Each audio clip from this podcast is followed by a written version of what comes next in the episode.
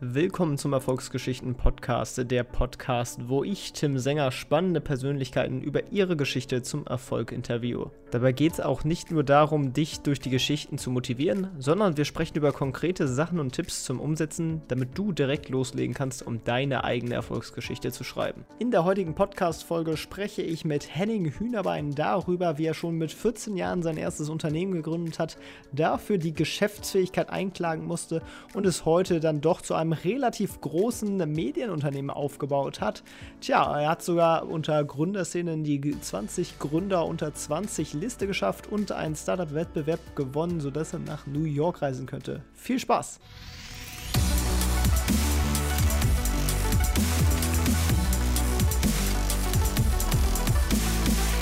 Ja, moin Henning, wie geht's, wie steht's? Moin Tim, grüß dich. Ja, am besten starten wir mal mit einer kleinen Vorstellung, wer du eigentlich bist und was du so machst, damit die Leute, die dich noch nicht kennen, ein bisschen einordnen können. Ja, ich bin Henning, äh, komme aus Osnabrück und äh, ich habe hier ein Medienunternehmen. Äh, wir betreiben Online-Nachrichtenportale, beliefern Fernsehsender und überregionale Nachrichtenportale mit äh, Content, was hier in der Region so wichtig ist. Äh, und ja, wir sind ein einigermaßen klassisches Medienunternehmen, ähm, machen halt viel Content-Produktion und sowas. Ja, und du hast schon ziemlich früh angefangen. Wie alt warst du da und äh, was hast du da eigentlich noch so gemacht? Ja, angefangen hat tatsächlich alles mit einem YouTube-Kanal. Mit 13 Jahren ähm, war ich von diesem Trend besessen und wollte auch einen eigenen Kanal starten. Ähm, ich hatte aber nie wirklich Bock auf Comedy-Zeug. Also ich fand es irgendwie komisch, äh, die Kamera anzuschalten und da äh, lustige Sachen zu machen. Das war irgendwie nicht so mein Ding. Da habe ich dann den Journalismus für mich entdeckt. Ähm, ich bin mit einem Kumpel zusammen auf die Straße gegangen, mit einem Mikrofon und mit einer Kamera in der Hand und dann haben wir Straßenumfragen produziert. Ähm, daraus ist dann so ein Interviewformat geworden, äh, wo man halt Einblendung von Straßenumfragen mit eingebaut hat. Ähm, und dann hatte ich irgendwann mal einen DJ im Interview und der sagte zu mir, ey, geh doch mal zu diesem Radiosender, da war ich letztens auch mal, habe ich mich dafür ein Praktikum beworben, da war ich dann ja so 14 ähm, und dort habe ich dann meine ganzen Sommerferien verbracht. Im Anschluss durfte ich dann ähm, ja als freier Mitarbeiter beim Radio arbeiten, habe dann am Wochenende äh, eine einstündige Live-Sendung tatsächlich sogar bekommen mit 14 Jahren, was mega krass war. Ähm, und dann hatten wir in der Schule das Nifty-Projekt. Ähm, das ist ein Projekt, wo es um Entrepreneurship geht, wo man den Schülern einfach beibringt, wie man ein Unternehmen gründet. Äh, man bekommt halt so ein bisschen Know-how ähm, ja, in die Hand gedrückt und äh, da haben wir dann überlegt, was liegt uns und äh, da habe ich mir gedacht, okay, baue ich was im Bereich Medien, im Bereich Journalismus auf und da kam mir die Idee, ein eigenes Online-Nachrichtenportal zu gestalten. Und dieses Nein-Portal, das gibt es heute immer noch, das ist Osna Live, äh, das betreiben wir von meiner Firma immer noch.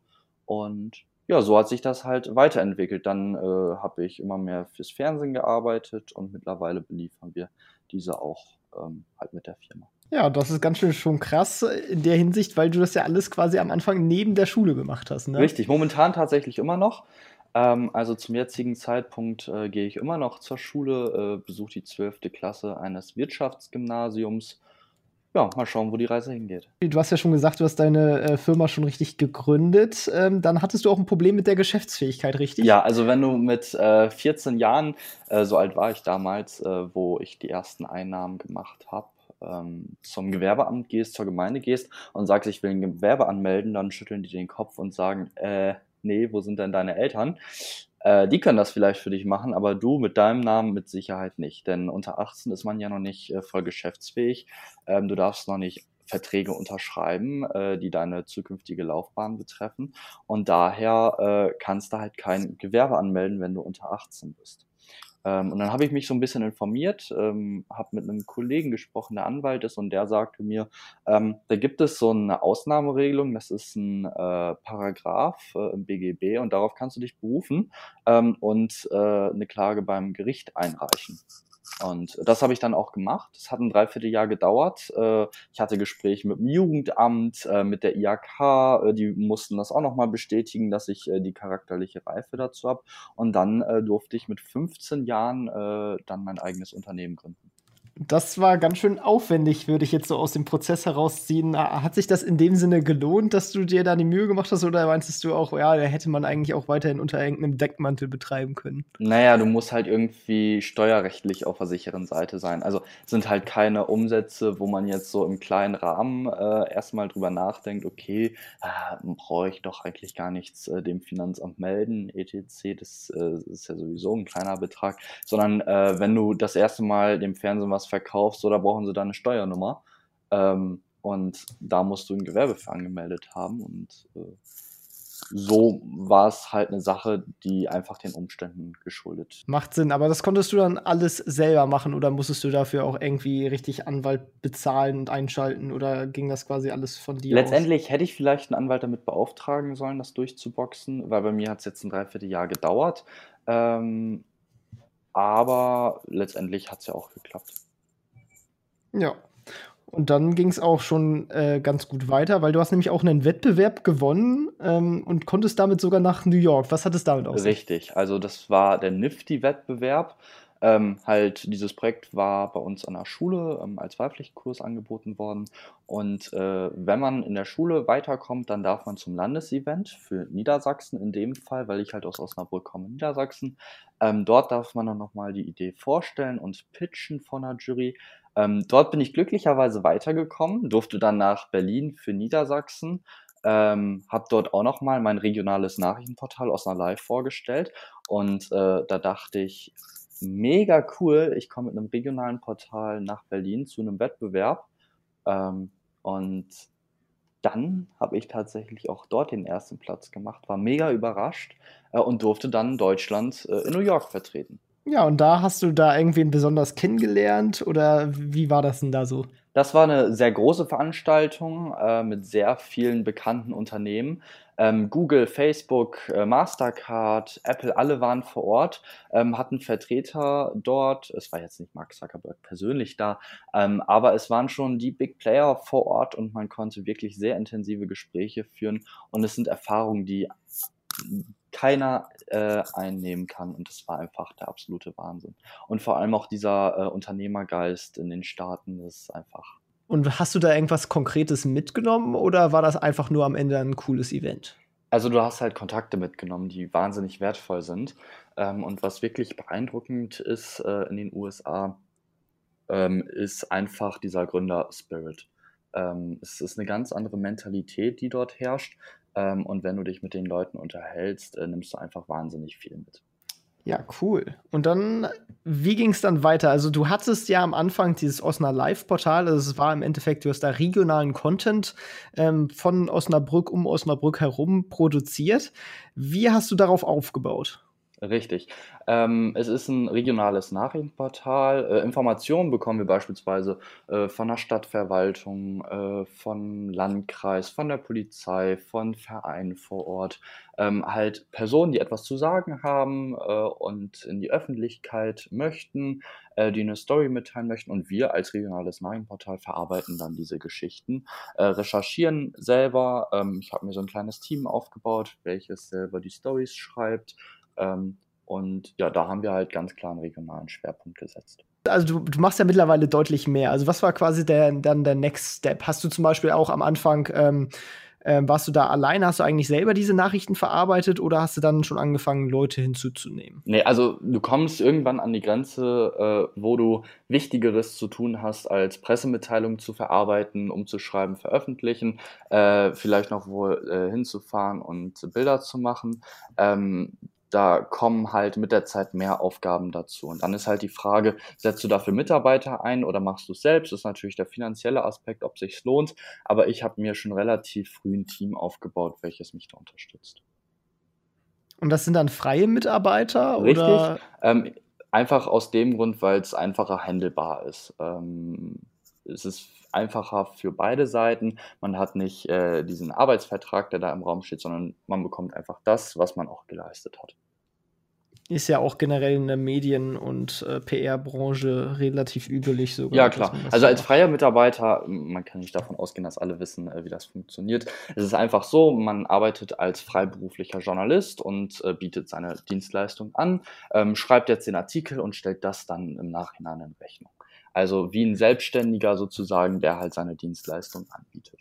Und das konntest du dann auch schon direkt gegenfinanzieren oder bist du da auch erstmal in Vorleistung gegangen, in der Hoffnung, dass dann per Anzeigen genug am Ende gegenfließt?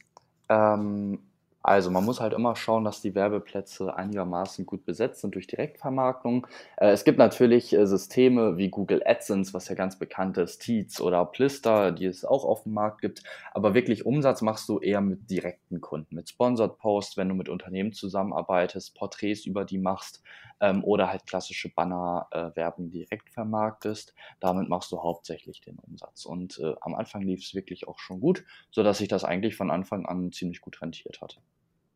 Wie bist du da an die Kontakte gekommen? Bist dann einfach so zu lokalen äh, Unternehmen hingegangen, hast mal gefragt, ob die nicht Lust hätten, äh, sich auf deiner Webseite zu platzieren? Es ist natürlich Klinkenputzen angesagt bei sowas. Äh, am Anfang, wo ich die erste Rechnung geschrieben habe, das war ziemlich cool, weil die Unternehmen da äh, auf mich selber zugekommen sind, weil sie in den anderen Medien über mich erfahren haben, wo ich diesen Wettbewerb gewonnen habe, war ich nämlich ziemlich viel in anderen Medien noch unterwegs und so sind die halt auf mich aufmerksam geworden und so sind die ersten äh, Werbedeals sozusagen zustande gekommen. Ähm, und mittlerweile äh, ist es tatsächlich einfach Klinkenputzen wenn der Mediaberater äh, jetzt Kaltakquise betreibt oder äh, auf Events äh, Kontakte knüpft, ist das natürlich ähm, eine ordentliche Arbeit, die dahinter steckt. Das auf jeden Fall. Ja, und dann sind andere Seiten oder andere Geschäftsbereiche sozusagen in dem Sinne hinzugekommen. Also wie ging es da weiter? Richtig. Also klar, Osnabrück Live steht immer noch ähm, als großer Punkt äh, in der Firma. Ähm, aber wir machen nicht nur äh, dieses eine Nachrichtenportal, sondern was wir auch viel machen, ist äh, Belieferung von Fernsehsendern. Also wenn hier in der Region was passiert und wir Content haben, bieten wir das den Sendern an, äh, machen viel für die Nachrichtensender, die man äh, auch kennt ähm, und äh, auch für Online-Nachrichtenportale.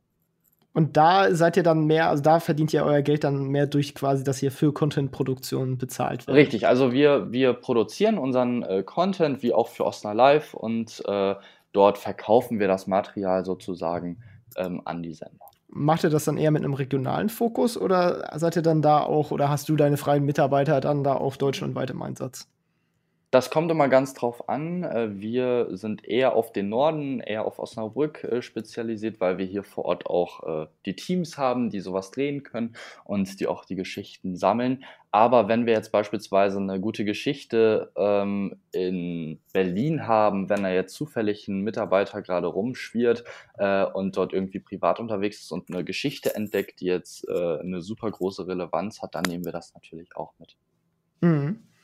Und äh, das läuft auch gut, das Geschäft aktuell. Durchaus, ich kann mich nicht beklagen. Zwar hat man durch Corona ein paar Einschränkungen, man merkt es bei dem einen oder anderen Fernsehsender, dass äh, das Budget ein bisschen zusammengekürzt wird. Bei den Werbeanzeigen bei uns auf dem Portal war es am Anfang auch äh, schwierig, also am Anfang der Corona-Zeit, ähm, einfach aus dem Grund, weil die Unternehmen noch nicht äh, wussten, wie es jetzt weitergeht äh, mit den Werbetöpfen und den Marketingtöpfen. Ähm, aber mittlerweile pendelt sich alles wieder ganz gut ein. Wie siehst du das Ganze denn mit dem Thema Print stirbt und Online-Medien? Also glaubst du, dass in Zukunft mehr von so klassischen, also früher hatte ja eigentlich gefühlt jede kleine Stadt eine eigene Zeitung. Meinst du, das wandert dann jetzt ab jetzt auch so langsam mehr in so Portale wie eben Osna Live ab? Ähm, ich habe mal in einem Interview äh, gesagt, äh, bin ich Opa, gibt es die Printzeitung nicht mehr. Ähm, und ich glaube, die regionalen Blätter werden äh, irgendwann die Printauflage einstellen müssen, weil es sich einfach nicht mehr rentiert. Ähm, man sieht es ja jetzt auch schon, äh, die Verlage möchten alle neue Paid-Modelle ähm, aufbauen. Äh, jetzt überlegt man, ähm, wie sieht es mit Paywalls äh, aus, äh, wird es vom Nutzer akzeptiert. Ähm, die Frage ist einfach, wie kann dieses klassische Tagungszeitungsgeschäft noch weiterhin überleben? Und äh, ich bekomme wirklich häufig Anfragen von irgendwelchen Startups, die da neue Konzepte entwickeln. Und da bin ich einfach gespannt, wie sich das in Zukunft entwickelt. Seit kurzem arbeiten wir beispielsweise mit Newsado zusammen. Ich weiß nicht, ob du die App kennst. Ähm, die möchten äh, regionale Plattformen ähm, ja, zusammenbringen, äh, wie so ein Google News halt mit künstlicher Intelligenz. Und das finde ich halt super spannend, wenn man da neue Monetarisierungsfunktionen ähm, einbaut. Und da bin ich mal super gespannt, was dieses Startup beispielsweise bringt. Und äh, solche Ideen werden wirklich wöchentlich beziehungsweise auch monatlich äh, vorgestellt. Ähm, da bin ich einfach mal gespannt, welche Finanzierungsmodelle da in Zukunft angesagt sind. Und dann liefert ihr auch äh, schon Content für die dann? Richtig. Also bei News to Do, wenn wir jetzt bei diesem Beispiel bleiben, ähm, da findest du jetzt in der App äh, auch die Nachrichten von Osna Live. Ja, das ist ja ganz schön cool. Ähm, wie bist du denn generell überhaupt in diese Geschäftsbeziehungen zu kommen? Also jetzt klar, News to Do, das, das macht Sinn, dass die dich dann kontaktieren als lokalen Newsbetreiber.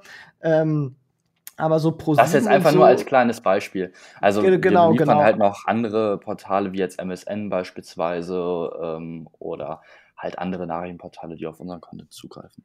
Ja, aber gerade so große Player wie Pro7 oder so, wie bist du da mit denen in Kontakt gekommen? Also das läuft einfach, einfach, über Kontakte. Es gibt Messen, ähm, mit, äh, über die man ähm, Leute erreichen kann, wo man sich einfach austauschen kann, wo man ein Netzwerk bilden kann und da läuft halt ganz viel über Kontakte. Okay, also theoretisch könnte man so als Empfehlung daraus auch formulieren, dass man generell auch mal äh, auf so Messen in seinem jeweiligen Bereich gehen sollte. Es gibt auch ziemlich viele Business-Veranstaltungen, wo sich Unternehmer treffen. Ähm, das kann ich auf jeden Fall jedem weiterempfehlen. Ähm, und äh, wenn man jetzt bei unserem Bereich bleibt, im redaktionellen Teil, ähm, da ist es einfach so, wenn man Content liefert, füllt man Lücken. Ähm, und äh, wenn du jetzt eine geniale Story hast, äh, wird sie auch im Fernsehen zu sehen sein. Ja, ja, das Geschäft ist, denke ich mal, halt auch echt ein bisschen größer als so Osna Live, weil das ist ja dann doch irgendwie durch die Region beschränkt. Ähm, wie viele Aufrufe habt ihr da so ungefähr? Äh, um da ganz genau äh, ganz Zahlen zu können, müsste ich mal äh, in die Statistiken schauen. Ähm, Im Monat haben wir immer so in den schlechtesten Zeiten 100.000 Aufrufe und Höchstpoint, äh, Höchstpoint war mal, glaube ich, dreieinhalb Millionen pro Monat. Äh, das war so. Okay, ja, das ist ja schon Krieg. ziemlich, ziemlich ähm, ordentlich. Für ein regionales Nachrichtenportal super, das kriegst du halt nur, wenn du Exklusiv-Content hast. Aber so durchschnittlich äh, 180.000 Page-Views im Monat, das würde ich so als Durchschnitt bezeichnen. Aber würde man dann sagen, oder wäre das ein Geschäftsansatz vielleicht auch für dich, dass du sagst, man guckt sich andere ähnliche von der Stadt groß her wie aus einer Brücke raus und baut da ebenfalls solche Nachrichtenkanäle auf? Klar, kann man äh, super gut machen.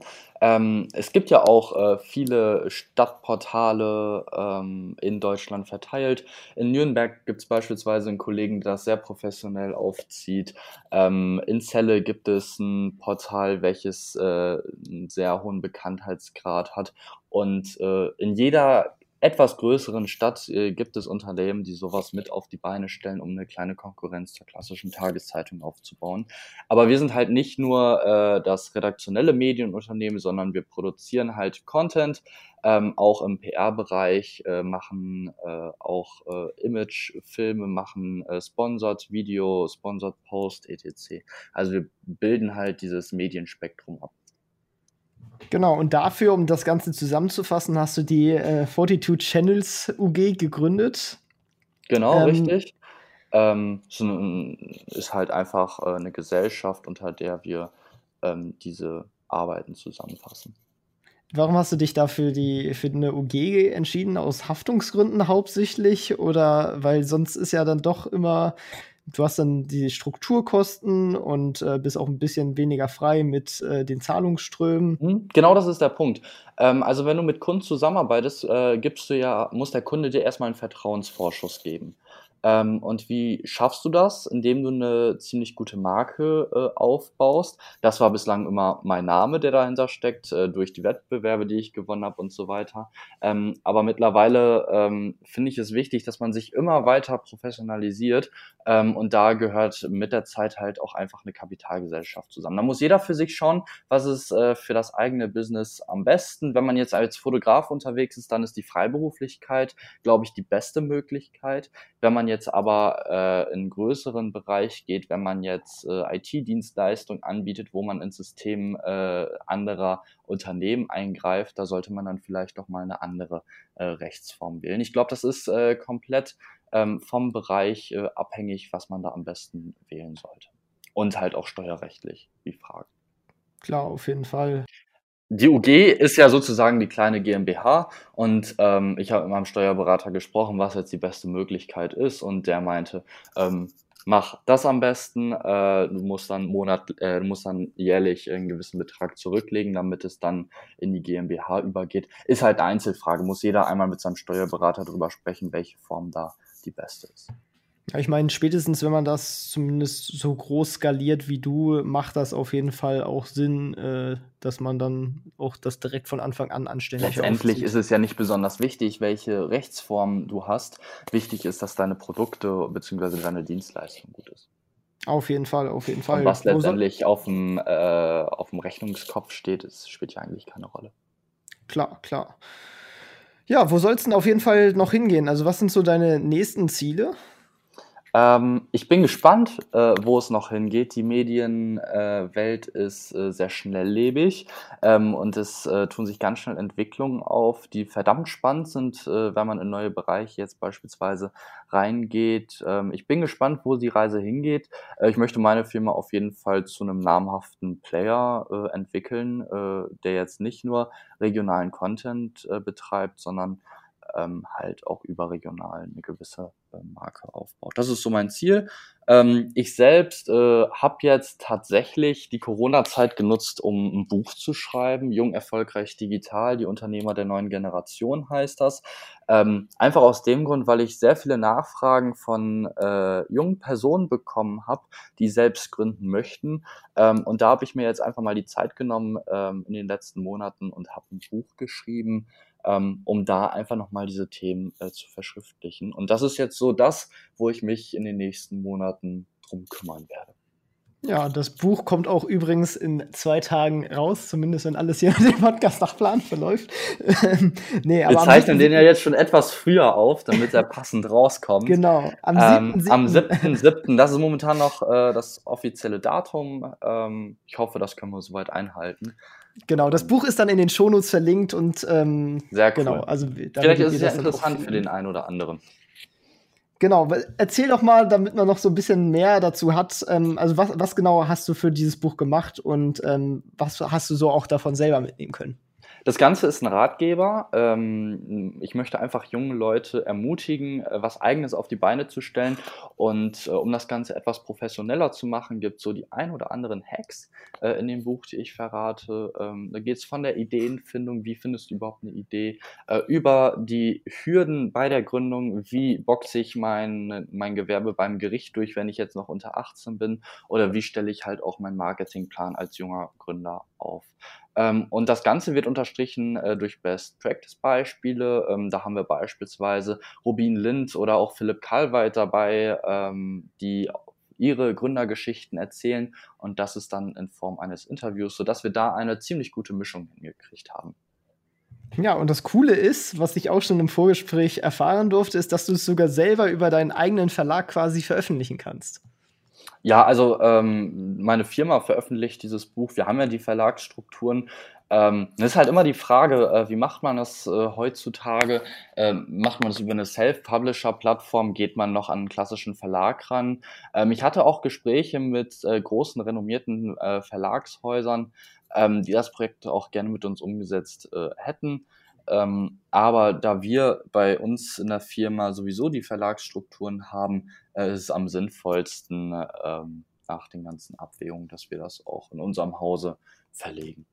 Aber ist trotzdem das erste Printprodukt, was ihr dann rausbringt? Nee, nee, also wir haben äh, für Kunden schon vorher Printprodukte entwickelt. Klar, äh, wir sind das Medienhaus der neuen Generation, so bezeichnen wir uns. Ähm, und da steht Online natürlich im Fokus, aber es gibt immer wieder Kunden, die auch etwas im Printbereich äh, publizieren möchten. Genau, und dann habt ihr auch schon quasi Kontakte zur Druckerei dann darüber gehabt. Richtig, klar. Also wir ähm, haben Kontakte zum Buchhandel, ähm, auch zu den jeweiligen Druckereien. Und warum sollte man das jetzt bei meinem Projekt nicht auch nutzen? Könnte man dann auch quasi zu euch hingehen und sagen, ich hätte Interesse, mein Buch über euch zu veröffentlichen? Ja klar, gerne melden.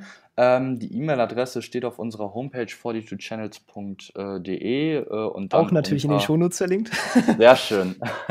ähm, und dann unter Marken äh, findet man dort unsere Verlagssparte und da ist eine E-Mail-Adresse und wenn jetzt jemand äh, auch mal eine granatenscharfe Idee hat äh, zu einem Buch, dann unbedingt gerne melden. Ähm, dann setzen wir uns mal an einen Tisch und schauen, äh, wie man das Konzept dort ausarbeiten kann. Klar, da ja. sind wir auch offen äh, für neue Projekte, klar. Sehr cool. Und was hast du selber dann aus diesen Geschichten für dich mitgenommen? Äh, ähm, eine Sache, die mich sehr verwundert hat in meiner Recherche, ist, dass es einen sehr geringen Frauenanteil gibt. Ähm, also, wenn man jetzt das Cover sieht, äh, da sind Köpfe drauf, aber alles nur männliche Köpfe. Ähm, sind alles junge Gründer kaum Gründerinnen. Wenn man sich auch mal diese Top-Listen anschaut, die es von Forbes gibt oder von der Gründerszene, ähm, dort ist es super schwierig, äh, Frauen zu finden, die in jungen Jahren gegründet haben. Und das ist verdammt schade, finde ich. Und äh, genau die möchte ich halt auch ermutigen, ähm, ein eigenes Projekt umzusetzen. Ähm, und wichtig ist vor allem, äh, dass man sich in dem Umfeld, äh, ja, wie kann ich das am besten erklären? Hm, vielleicht könntest du das im Nachhinein nochmal schneiden. Ich möchte halt diesen Punkt äh, rüberbringen, ähm, dass man einfach mal starten sollte und wenn das Umfeld jetzt auch mal äh, irgendwie negativ reagiert, dass man trotzdem dieses Projekt umsetzt, weil das Umfeld vielleicht bisher noch nicht diese Erfahrung gemacht hat. Wie kann ich am besten starten? Ähm, und wichtig ist auch einfach, also das, was ich jetzt vor allem äh, auch äh, als Resümee äh, aus diesem Buch ziehe, ist, dass man Projekte einfach mal umsetzen sollte. Klar, man braucht einen Plan, man sollte sich auch vielleicht über die Zahlen mal Gedanken machen, rentiert sich das Ganze, was ich umsetze. Ähm, aber wenn man sich da sicher ist, dass, man, dass es klappt und man hat diese Vision, dann sollte man einfach mal ausprobieren. Denn wenn man gerade vielleicht noch Schüler ist, was hat man denn bitteschön zu verlieren? Man macht äh, super gute Erfahrungen, man lernt Leute kennen, wo andere äh, Klassenkameraden Kameraden niemals die Möglichkeit zu hätten. Ähm, und deswegen einfach just do it und realisiert eure eigenen Projekte. Ja, ich denke mal, das ist äh, ein ganz wichtiger Punkt und auch äh, das Umfeld hast du ja auch schon angesprochen. Da würde ich auch auf jeden Fall sagen, es gibt ja auch diesen Spruch irgendwie, du bist die Person ähm, von den sechs Köpfen, die dich umgeben oder mhm. so. Und, äh, und als Schüler, sich, bist du ja oft auch auf der Seite deiner Eltern oder deiner Familie. Und wenn die auch noch nicht so wirklich mit dem Gründen was zu tun äh, hatten, sind sie da vielleicht auch noch mal etwas skeptisch. Aber wie gesagt, was hast du zu verlieren, wenn du gerade noch zur Schule gehst? Du sammelst unglaublich wertvolle Erfahrungen. Eben, und da muss man sich auch einfach mal trauen. Also ich bin auch äh, früher mal so zu, zur IHK gegangen, war da definitiv mit einem Freund, der, die, die jüngsten beiden da. Ich glaube, du kennst das ja. Du warst, schätze ich mal, auch immer Mittlerweile ist das ganz witzig. Ähm, die IHK hat damals tatsächlich vor Gericht gegen mich argumentiert ähm, weil, weil sie gesagt haben, ein 14-Jähriger kann Bildrechte nicht einschätzen. Die hatten Befürchtung, dass ich fremde Bilder verwende und dann eine ganz große äh, Abmahnwelle kommt. Und mittlerweile sind wir tatsächlich ähm, ja, Videoproduzent äh, für die IHK. Also wir machen alles Mögliche im Bewegtbildbereich äh, für unsere Industrie- und Handelskammer. Setzen da wirklich auch schon äh, viele Filme für die um. Ähm, und finde ich ganz witzig. Äh, früher haben sie gesagt, nee, ähm, es ist uns zu riskant, wenn da so ein 14 14-, 15-Jähriger ähm, was eigenes auf die Beine stellt und mittlerweile nutzen sie selbst unsere äh, Dienstleistung. Finde ich ganz unterhaltsam. Ja, aber ich denke mal, das spricht so ein bisschen, äh, das zeigt so das deutsche Bild. Also klar, es ist natürlich auch immer personenabhängig oder auch umfeldabhängig in den Organisationen selber, aber in Deutschland äh, brauchst du halt unbedingt irgendwie doch dann den Wisch mit Studium oder irgendwie, du musst ein gewisses Alter haben, bevor man dich ernst nimmt, habe ich immer das Gefühl. Klar, also mit dem Ernst nehmen, das ist auch immer so ein Punkt. Äh, das war auch total witzig. Äh, bei den Pressekonferenzen, wo ich das erste Mal für Osner Live dann am Anfang dabei war, ähm, haben dann die Pressesprecher gefragt, von welchem Sender äh, bist du denn der Praktikant? So. Ähm, und da dachte man auch schon, uh, okay, ich bin zwar jung, aber bin ich deswegen automatisch der Praktikant? Hm, schwierig. Ähm, aber das ist halt ein Punkt, ähm, woran man arbeiten kann. Und äh, da ich halt äh, am Anfang äh, sehr regional bezogen war, hat man sich vor Ort halt auch schnell eine Marke aufbauen können. Ja. Ja, wie sieht denn jetzt so dein Tag aus? Also wie viel Prozent deines Tages verwendest du für die Schule? Wie viel für Channels, äh, 42 Channels? Ähm, jetzt in Corona-Zeiten oder allgemein? Äh, sowohl als auch, erzähl mal beides.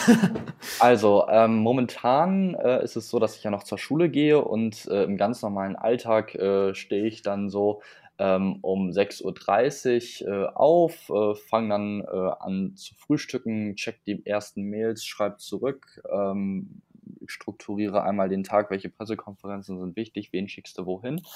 Ähm, um 8 Uhr startet dann der Unterricht, äh, dann so meistens bis 13 Uhr oder halt, wenn ich länger Unterricht habe, bis 15 Uhr.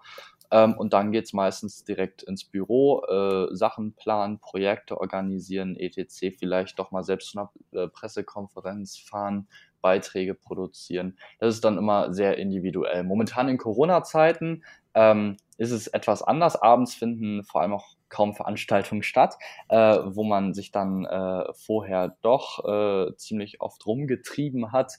Ähm, sind dann Veranstaltungen äh, vom BVMW oder von der IHK oder was auch immer, halt äh, typische Business-Veranstaltungen zu Netzwerken.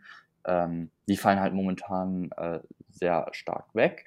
Ähm, somit hat man halt etwas mehr Zeit, vor allem auch, weil die Schule im Distanzunterricht stattfindet. Äh, das heißt, man kann doch mal etwas länger ausschlafen. Ich habe auch das Gefühl, ähm, dass wenn man im Homeoffice arbeitet, vor allem wenn äh, der Kunde im Homeoffice arbeitet, ähm, bei denen selbst äh, später angefangen wird äh, zu arbeiten. Das heißt, es ist egal, wenn du erst um 8 Uhr aufstehst, ähm, du bist trotzdem immer noch eher wach und kannst die Mails von gestern Abend beantworten. Ähm, das ist eigentlich auch ganz schön, sodass alles etwas entschleunigt wird. Man hat natürlich in der Schule auch die Aufgaben, ähm, aber ich bin da recht frei in der äh, Tagesgestaltung. Wenn du sagst, du, du gehst dann ins Büro, ist das Büro noch bei dir zu Hause oder bist du in einem Coworking Space oder habt ihr sogar so ein richtiges eigenes Büro? Nee, nee, also ähm, wir sitzen im Innovationszentrum in Osnabrück. Äh, das ist ja ein Gründerhaus, wie man das in vielen Städten auch kennt. Ähm, und äh, dort arbeiten wir dann. Und das habt ihr da quasi, mietet ihr euch das oder habt ihr das irgendwie auch gewonnen sozusagen über so ein Badge oder so? Nee, nee, also ähm, das ist halt ein Gründerzentrum, die sind dafür da, um junge Gründer zu unterstützen, wo die Mieten dann halt auch etwas günstiger sind, was ganz cool ist. Ähm, und dort äh, sitzt halt unsere Firma und dort äh, haben wir dann auch die Möglichkeit zu arbeiten. Alles klar. Ja, wie viele Mitarbeiter hast du denn jetzt eigentlich insgesamt? Das kommt immer dir? ganz drauf an. Ich arbeite ja sehr viel mit freien Mitarbeitern zusammen, weshalb es sich ähm, oft äh, wechselt. Also ähm, man kann nie sagen, jetzt haben wir äh, in diesem Monat tatsächlich so viele Mitarbeiter und im anderen Monat ähm, jetzt weniger oder halt auch mehr, weil sie nicht fest angestellt sind. Äh, ich buche die Mitarbeiter meistens so, ähm, wie sie gerade für die Projekte wichtig äh, sind. Ähm, wir haben ein Kernteam von etwa zwölf Leuten, so roundabout. Das ist schon mal nicht wenig, würde ich jetzt so sagen. Und damit schafft ihr dann wie viel Stellen dann Umsatz so ungefähr? Ähm, es kommt immer ganz drauf an, jetzt in der Corona-Zeit äh, natürlich äh, etwas weniger ähm, als vorher, weil die Werbeeinnahmen einfach weniger sind. Ich habe ja vorhin schon gesagt, so langsam erholt sich's äh, wieder. Ähm, aber es macht Spaß. Okay. ja, ich meine, also man kann ist nicht ja mehr nur ein gutes Taschengeld, ähm, sondern es rentiert sich mittlerweile wirklich gut.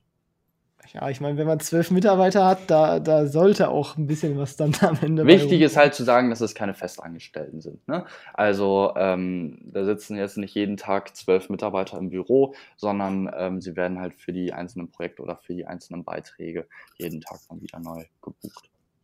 Ja, ja, ähm, wie hast du denn das? Ich schätze mal jetzt spontan so, du hast das Ganze erstmal aus Eigenmitteln finanziert, weil jetzt so, das ist ja jetzt nicht gerade das kapitalintensivste Geschäft. Richtig, das ist der große Vorteil, wenn du äh, im Online-Bereich arbeitest.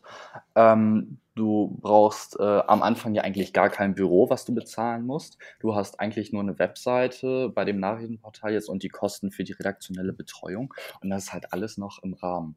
Ähm, vor allem, wenn du selbst noch unterwegs bist und schreibst, wo hast du da die großen Kosten. Und wenn du dann schon den ersten Werbedeal eintütest, hast du deine Kosten wieder drin. Und das ist halt der große Vorteil, wenn du in jungen Jahren startest und mittlerweile diese Möglichkeiten hast, online etwas auf die Beine zu stellen. Da hast du am Anfang relativ wenig Fixkosten. Genau, und da hast du jetzt auch vor, quasi weiter aus Eigenmitteln äh, zu wachsen. Oder hast du auch zukünftig, oder kannst du dir zumindest vorstellen, dass du zukünftig Investoren oder Kredite mit reinnimmst? Klar, da denkt man natürlich auch ziemlich oft drüber nach. Und ähm, ich hatte auch schon einige Gespräche mit Investoren, aber mir ist es lieber, ähm, wenn ich die Hand über allem habe. Natürlich äh, kommt man dann irgendwie ähm, ja einen gewissen Punkt, wo man sagt, okay, wir wollen jetzt doch stärker äh, expandieren. Aber was ich auch aus diesem Buch gelernt habe, aus den Gesprächen mit den anderen äh, Gründern, ist natürlich super, wenn du Investoren hast, die äh, dein Team bereichern und die nicht nur finanziell dir zur Seite stehen, äh, sondern auch als Mentor. Ähm, aber trotzdem ist es mir wichtig, äh, dass ich die Hand immer noch über allem halte und definitiv immer mehr ähm, als 50 Prozent des Unternehmens halte. Mittlerweile habe ich 100 Prozent und wenn möglich, würde ich das auch gerne weiterhin äh, so lassen. Ja, ich meine, da hat man halt auch deutlich mehr Entscheidungsspielraum und man darf ja auch nicht vergessen, sobald man ja auch Investoren reinnimmt, bekommt das Unternehmen ja auch so eine Art Exit, äh, also je nachdem, wie langfristig orientiert sind, aber gerade in, in so kleinen. Klar, ist halt die Frage, ähm, wie der Investor agiert, ob er eher auf einen Exit äh, das Unternehmen vorbereiten möchte oder ob er dauerhaft äh, da seine Rendite rausschlagen möchte. Muss man immer schauen, äh, was für einen Hintergrund ein Investor hat, aber meistens ist es halt, dass man ein Unternehmen auf einen Exit vorbereiten möchte. Und ähm, da bin ich momentan noch ganz froh, wie diese ähm, Strukturen bestehen. Ja, ich meine, dadurch, dass es ja aus einem äh, so ein ja dann doch eher weniger kapitalintensives Geschäft ist und du jetzt ja auch nicht viel äh, Geld zum Leben brauchst äh, in deinen jungen Jahren. Klar, man hat ähm, natürlich gewisse Kosten, man muss eine Wohnung äh, zahlen, man hat jeden Monat Miete, du hast ein Büro, du hast Mitarbeiter, die du bezahlen musst. Also das sind natürlich schon Kosten, dann kommen noch Versicherungen und top, alles Mögliche. Das sind natürlich schon enorme Kosten, die du monatlich stemmen musst und da muss halt auch Umsatz kommen. Aber als junger Gründer, wenn du noch zu Hause wohnst, ähm, so was hindert dich daran? Schon mal ein Vorteil, würde ich so sagen. Richtig, wenn du noch zu Hause wohnst, äh, du bekommst jeden Tag dein Frühstück, dein Mittagessen und dein Abendessen von deinen Eltern. Ähm, du musst es dir nicht selbst finanzieren, du lebst noch zu Hause, dann hast du kaum Kosten. Und ich glaube, es gibt ja noch diese Kleinunternehmerregelung in Deutschland. Ich glaube, das müsstest du nochmal verifizieren. Ähm, bis 17.500 kannst du Ist ja sogar angehoben worden mittlerweile. Ach, ganz cool. Okay. Also ich glaube sogar fast 20.000 sind es mittlerweile oder wenn nicht sogar 20.000. Ja, bis dahin darfst du ja ähm, steuerfreien Umsatz machen machen ähm, und muss dann noch nicht mal eine Umsatzsteuer drauf zahlen. Ähm, und das ist natürlich die perfekte Voraussetzung auch für einen jungen Gründer. Wobei ich da als Tipp mitgeben kann, das macht auch nur Sinn, das zu nehmen, solange man halt auch so kein äh, kapitalintensives Geschäft hat, wo man sich viele Sachen am Anfang an machen, äh, anschafft, äh, weil sobald man. Klar, dann kannst du dir die Umsatzsteuer nicht wiederholen. Genau, ähm, das macht und wenn man auch im B2B-Bereich arbeitet, hat es halt, glaube ich, auch nochmal einen, einen etwas schlechteren Beigeschmack, wenn du auf der Umsatzsteuer, äh, wenn du auf der Rechnung keine Umsatzsteuer ausweist. Ähm, aber grundsätzlich ist es halt äh, ganz cool, wenn du jetzt äh, im wenn du jetzt beispielsweise Produkte verkaufst oder ähnliches, oder wenn du jetzt einfach eine Webseite mit Google AdSense startest oder was auch immer, ähm, dass du da keine Umsatzsteuer drauf zahlen musst. Also das ist halt schon ganz cool. Auf jeden Fall. Also man muss dazu sagen, es ist tatsächlich immer alles einfacher, als man so zuerst äh, denkt. Und man wird dann, also auch wenn äh, Deutschland nicht das bürokratieleichste Land ist, gibt es dann doch Möglichkeiten mit ein bisschen äh, Aufwand. Aber was ich halt wirklich kritisiere, ist, dass du unter 18 super schwer ein Unternehmen gründen kannst. Und das ist halt ähm, wirklich schade, denn man möchte ja irgendwie den Gründer-Spirit äh, ja auch nach außen tragen. Und wenn die Gerichte da einem Hürden auflegen, ist es super schwierig. Ich habe einen Kumpel, ähm, der hat jetzt auch diesen Antrag äh, gestellt, hat auch äh, beim Gericht das Ganze beantragt, dass er ähm, diese volle Geschäftsfähigkeit erhält. Und bei ihm beim Gericht ist es gar nicht so einfach. Äh, der ist ja jetzt schon eineinhalb Jahre am Gange, argumentiert Boah. da ständig, hatte auch schon Gespräche mit der IHK und mit dem Jugendamt. Das scheint irgendwie klassisch zu sein bei uns hier in der Region, keine Ahnung. Ähm, aber es ist halt schon heavy und nicht ganz so einfach, diese Genehmigung zu kriegen. Okay, ja, das ist natürlich nicht so cool. Also da hätte ich eigentlich gedacht, dass müsste ja eigentlich reichen, wenn das die Eltern so mehr oder weniger unterschreiben und vielleicht noch mal einmal sich vorstellt oder so vor dem Gericht und dass das dann. Nee, das ist ein tatsächliches Verfahren, was man durchlaufen muss. Ähm, werden halt externe Meinungen eingeholt und ähm, dann muss letztendlich äh, jemand vom Gericht entscheiden, darf der junge Mensch ein Unternehmen gründen oder nicht. Also es ist nicht ohne. Mal ein Prozess, den man reformieren könnte.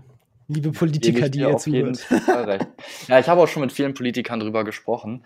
Ähm, es ist nicht Ja, ist nicht mein, so schön. Die wenigsten Leute, die es nicht unbedingt wollen, die kommen auch gar nicht erst auf die Idee, das zu machen, würde ich jetzt Das ist der Punkt. Sagen. Ja, richtig. Gut, äh, dann kommen wir auch schon zur vorletzten Frage. Welches Buch würdest du denn natürlich außer deinem eigenen unseren äh, Zuhörern an die Hand äh, geben wollen, wo du irgendwie viel für dich mitgenommen hast? Ähm, ein Buch, was mich ziemlich inspiriert hat und ähm, was ich wirklich absolut äh, klasse finde, ist Startup DNA von Frank Thelen. Frank Thelen sitzt ja in einer Jury von Die Hülle der Löwen, äh, von der Vox Gründer Show ähm, und in diesem Buch äh, beschreibt er halt äh, wahnsinnig gut, wie die Zukunft aussieht, vor allem im digitalen. Ähm, und da kann jeder etwas draus mitnehmen. Also dieses Buch ist äh, wirklich äh, der absolute Hammer, finde ich. Hab's auch gelesen und äh, kann ich absolut bestätigen. Also es ist schon ein gutes Buch. Jetzt gibt es sogar ein zweites Buch von Frank Thelen. Hab das habe ich noch nicht gelesen. ist aber noch nicht angekommen. Sollte morgen aber ich habe auch gehört, das war direkt sehr schnell ausverkauft tatsächlich bei Amazon und so. Ja, ja. Welchen Ratschlag würdest du denn den Zuhörern mitgeben, damit auch sie ihre Geschichte zum Erfolg schreiben können? Äh, ganz einfach, just do it. Ähm, probiert es einfach aus. Vor allem äh, als junger Mensch hat man ja noch nicht so das Risiko, wenn man jetzt gerade noch studiert oder halt zur Schule geht. Ähm, einfach machen. Ähm, so, du hast halt kaum was zu verlieren. Und deswegen äh, setzt eure Projekte um. Und wenn ihr scheitern solltet, ähm, habt ihr ja immer noch ziemlich viel draus gelernt. Ja, das sind doch gute Schlussworte. Ich möchte mich herzlich bei dir bedanken, dass du im Podcast dabei warst und ähm. Ja, wünsche natürlich noch viel Erfolg bei deiner Firma. Danke, ich wünsche dir auch noch einen schönen Abend. Danke dir. Danke, ciao, ciao. Ciao. Das war's auch schon mit dieser Folge vom Erfolgsgeschichten Podcast. Alle angesprochenen Links findest du in den Shownotes und auf erfolgsgeschichten-podcast.de. Wenn dir die Folge gefallen hat, dann hinterlasse gerne eine Bewertung auf iTunes und Co. Wir hören uns dann in der nächsten Folge wieder und denkt dran, nur durch Taten kommt man zum Erfolg. Also, legt los.